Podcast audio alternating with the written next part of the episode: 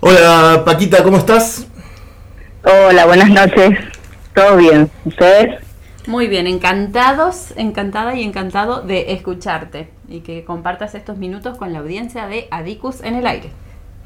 Muchísimas gracias, la verdad que es un gusto para mí también poder estar eh, en el aire con ustedes. Bueno, Paquita, eh, por lo que tenemos entendido, el plenario de Secretarías Generales de la CONADU eh, decidió ir al paro el próximo 6 y 7 de abril.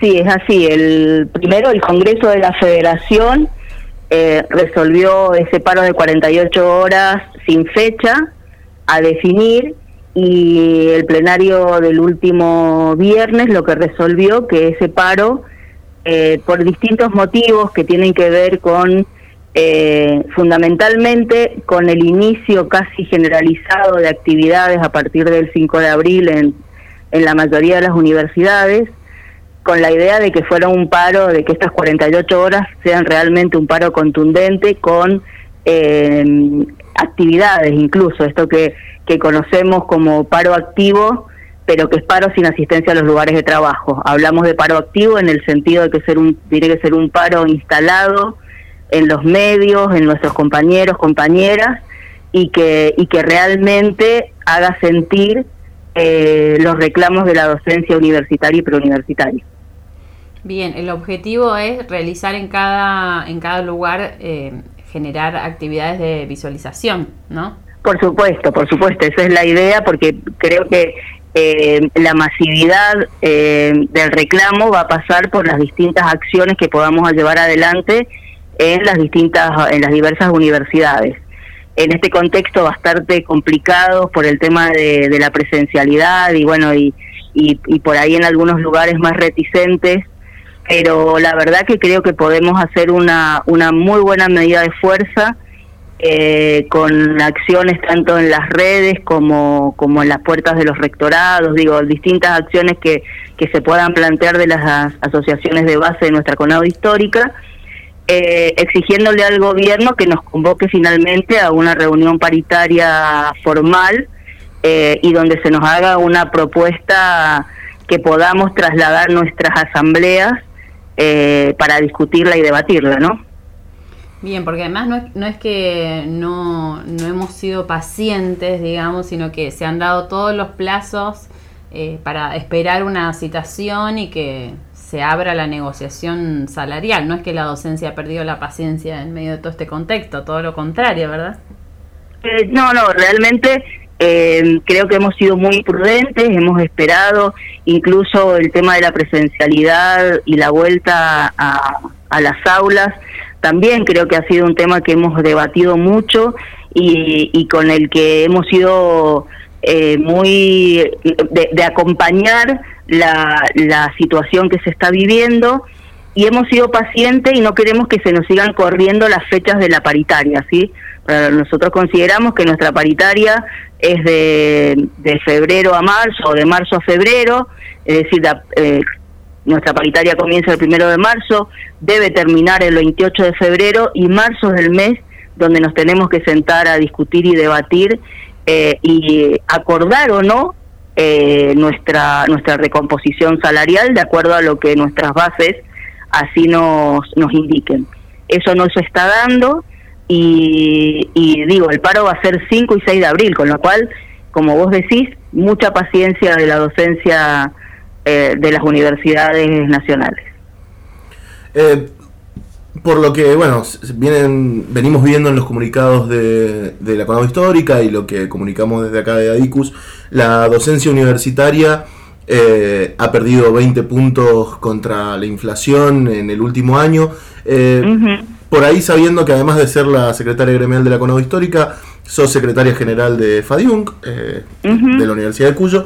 Eh, en la provincia de Mendoza, ¿cuál es el porcentaje que, que, que creen eh, necesario solicitarle al gobierno por, la, por parte de la docencia?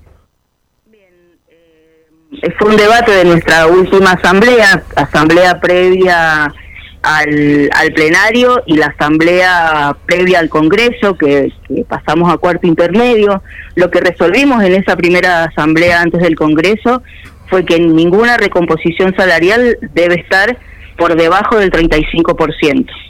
Eh, y que necesitamos recuperar y que nuestro salario no pierda con la inflación y en ese sentido eh, plantear una cláusula o cláusula gatillo de tal manera que podamos ir recuperando, ni siquiera es que vamos a alcanzar el, a la inflación, pero sí que nuestro salario vaya recuperando em, eh, nuestro poder adquisitivo.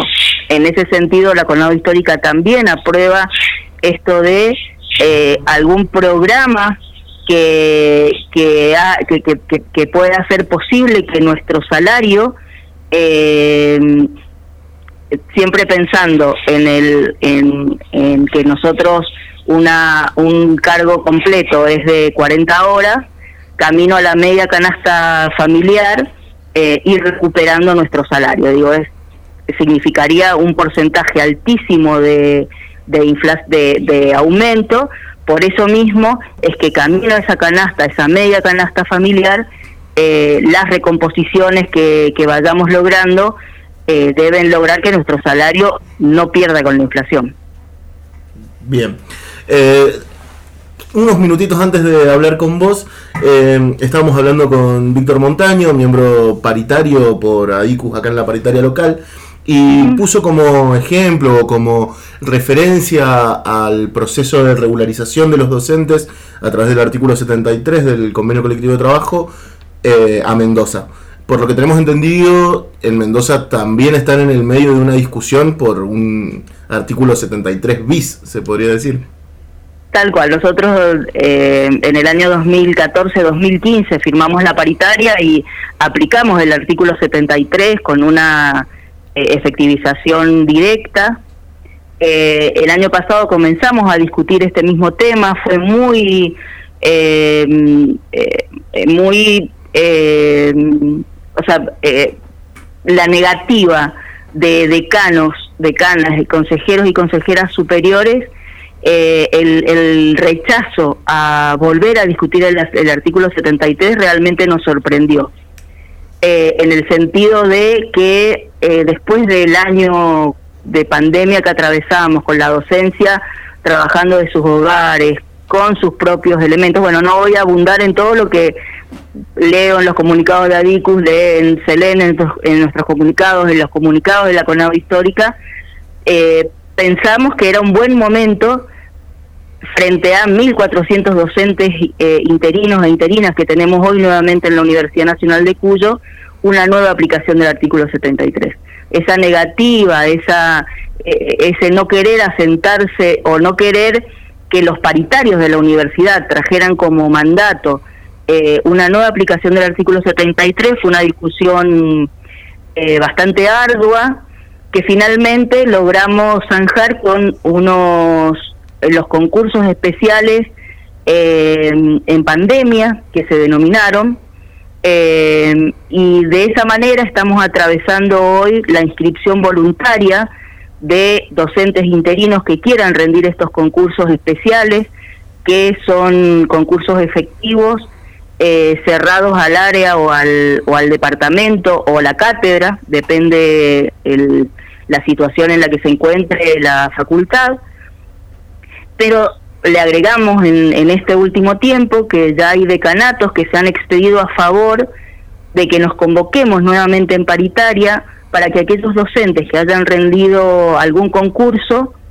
eh, puedan acceder a la efectivización directa. En esto de que las paritarias nunca nunca se cierran, deben ser dinámicas, progresivas eh, y, y obviamente mejorando en cada una de, las de los encuentros, bueno, eh, nosotros vemos con muy buenos y nosotras vemos con muy buenos ojos eh, si desde el rectorado de la universidad se nos vuelve a convocar a paritaria, porque era uno de los planteos que hacíamos por allá por el mes de noviembre, diciembre del año pasado, cuando estábamos en discusión, y veíamos que hay un gran número de docentes que rindieron su concurso y que no era necesario someterlos nuevamente a este concurso, por más abreviado y especial que fuere, eh, ya habían validado su ingreso a la universidad. Así que bueno, esperamos que, que muy pronto podamos estar firmando un nuevo acuerdo eh, paritario que mejore todavía aún más las condiciones del acuerdo paritario el del año pasado. Claro, porque llama la atención esta cuestión de que eh, este nuevo esta nueva aplicación del artículo 73 serían de cargos que eh, cargos nuevos, o sea, eh, después de haber cumplido ese artículo 73 que se supone que es provisorio para para poder regularizar algunas irregularidades que tenían las universidades, después de ese 2015 vuelven a a tropezarse con la misma piedra, podría decir, por parte de las autoridades. Tal cual, tal cual. Eh, para tener una, una idea aproximada de, qué número estamos hablando, al 31 de agosto del 2014, que fue la fecha de corte anterior, eh, que a esa fecha los, los y las docentes debían tener tres años o más de antigüedad. Eh, en, esta, en esa oportunidad efectivizamos docentes de facultades eh, cerca de 2.000. Si sacamos la cuenta y, hacemos una proporcionalidad, esto digo docentes interinos con 20, 25 años de antigüedad, a tal punto docente que se jubilaba y en, y en el mismo momento que se jubilaba estaba efectivizando. Ese era más o menos el, el cuadro. Si nosotros tomamos que hay docentes que desde el 2011 hasta acá no han rendido concurso, o sea que son nueve años, podemos tomar un corte de nueve años, hoy tenemos 1.400 docentes interinos e interinas nuevamente. Es grave, es una situación de irregularidad grave, de no cumplimiento de de educación superior, de no cumplimiento de nuestro convenio colectivo de trabajo y del propio estatuto universitario. Claro, bueno, y es un número grande, digamos. Nosotros tomamos también acá en San Juan de, guía lo que está pasando en Mendoza, así que esperemos que se trabe todo allá y que el camino siga igual acá. ojalá, ojalá, porque digo, es un reconocimiento. Primero es eh, eh, un derecho, la estabilidad laboral. Sí, la estabilidad laboral es un derecho de todo trabajador y de toda trabajadora. Con lo cual, eh, por eso no, no, nos sorprendía tanto eh, la negativa de, un determinado sector de la universidad a, avanzar en este sentido. Eh, pero además de, eh, de, ser un derecho, que, que obviamente el derecho no solamente es la estabilidad, sino el crecimiento en derechos políticos, ¿sí? La, la ciudadanía universitaria plena. Voto, pero además puedo ser votado, o sea, no solamente voto a los representantes, sino que yo también puedo ser representante y ahí creo que hay un nudo fundamental por lo cual hay tanta oposición, ¿sí? Para que la universidad siga siendo eh, manejada o gestionada por un grupo y, no se democratice realmente a la universidad. Digo, ese sería uno de los puntos, pero a la vez es un avance para las mismas universidades eh, por, por la cantidad de docentes efectivos que realmente debe tener la universidad de acuerdo a la ley de educación superior y a los parámetros de la CONEAU, que después discutiremos si estamos a favor, en contra, si nosotros vamos por la, por la derogación de la ley de educación superior, pero bueno, hoy las reglas del juego son la CONEAU y la CONEAU pone determinados parámetros, entre ellos cantidad de docentes eh, exclusivos, pero a la vez también que sean efectivos. Entonces, bueno, creo que, que en ese sentido también es importante avanzar en el artículo 73, aunque sea un 73 bis, como nos está pasando a nosotros y a nosotras en este caso. Claro. Bien, bueno, clarísimo. Clarísimo, Paquita, encantados de que nos brindes toda esta información. La idea también es, mostrar un poco cómo, cómo, lo viven, que esta, nosotros en la editorial inicial hablamos de la situación que atraviesa la docencia en todo el país y bueno, la, vecina provincia y colegas muy cercanos también viven esta situación y muy clara como, como lo has expuesto. Muchas gracias. Muchas gracias por tu tiempo y seguramente volveremos a comunicarnos. Pero totalmente, porque queda el tema de preuniversitarios, que también creo que es un tema importante para, para, para abordar.